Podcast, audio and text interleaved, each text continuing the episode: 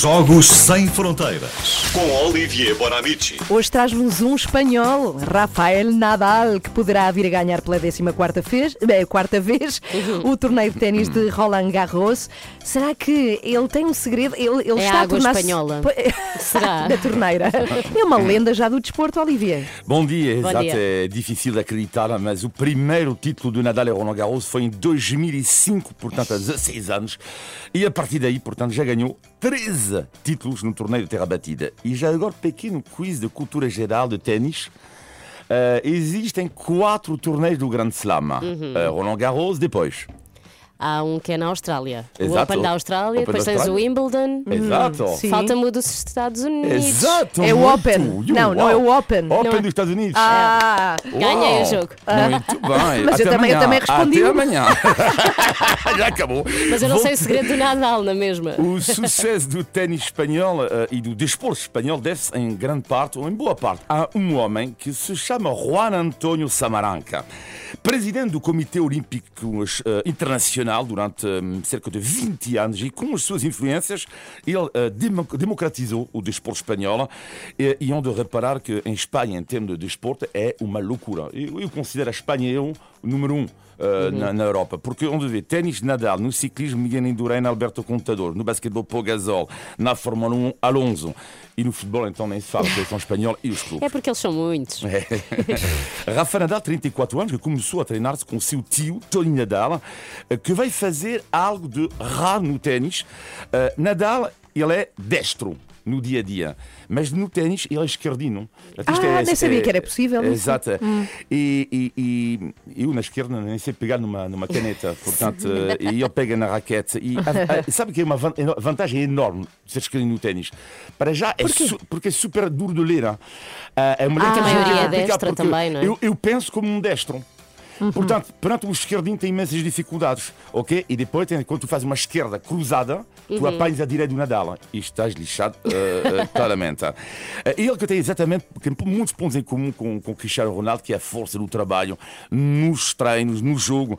Ele, diz a mãe do Nadal, está possuído, não reconhece o meu filho num campo de ténis. O que é incrível no Nadal é a sua gentileza. Eh, é mesmo impressionante.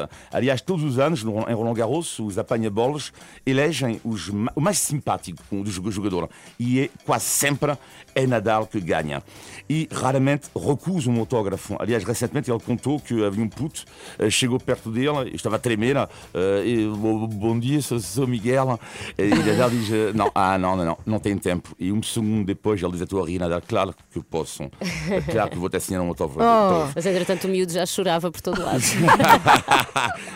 E Nadal é mesmo a classe, eh, eh, de facto, eh, ele, no outro dia perguntaram qual foi a tua maior emoção como espectador do desporto.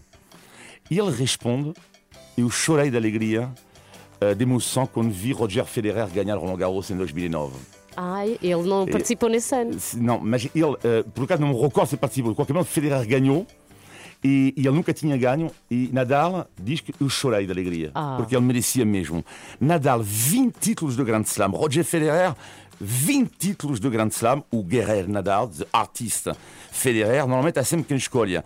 Normalmente Federer, eu diria que Federer é mais Paul McCartney eh, e Nadal seria mais Quem? Mick Jagger, mais ou Ok. menos. Eu prefiro admitir Federer, que para mim é mais um quadro de Renoir, um bailarino de, de ópera. E- Mas Nadal, lá está, é o rosto da simplicidade, capaz, durante uma conferência de imprensa, de comer um prato de massa e de dizer aos jornalistas: desculpe, mas eu joguei 5 horas e tenho fome. Tenham paciência. Tenho fome.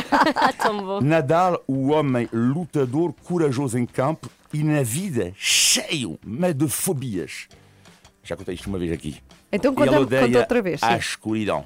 E aliás, ele dorme agora, tem uma namorada, eh, mas eh, na altura dizia, eh, ele, ele, ele só dorme no sofá com a televisão ligada. Ele não consegue com a escuridão. Ele odeia as trovoadas e tem medo terrível da grande maioria dos cães.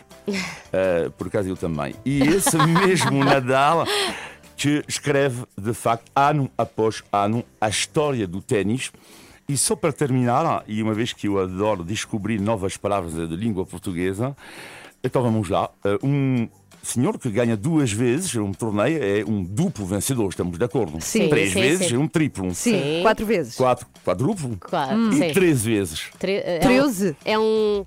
Um, um, um 13. Não, vá lá, não diz Não lá, sei. qual é? Diz lá, Olivia. É, é um tércio de cupo. Tércio de cupo! Parece um senhor, um senhor da Vou literatura decorar. latina, um tércio de cupo. Olha, e vamos ver se ele fica com 14 prémios, Isto não porque como- começa o sei Roland como Garros. dizer isto agora, quatro. Então, mas se ele ganhar, tens de vir aqui dizer: Olivia, beijinhos, até a Beijinhos. segunda. Tchau. Jogos sem fronteiras, sempre à segunda e quarta e depois sempre também arrumado. Pode ouvir sempre que quiser no site da Renascença, rr.sapo.pt.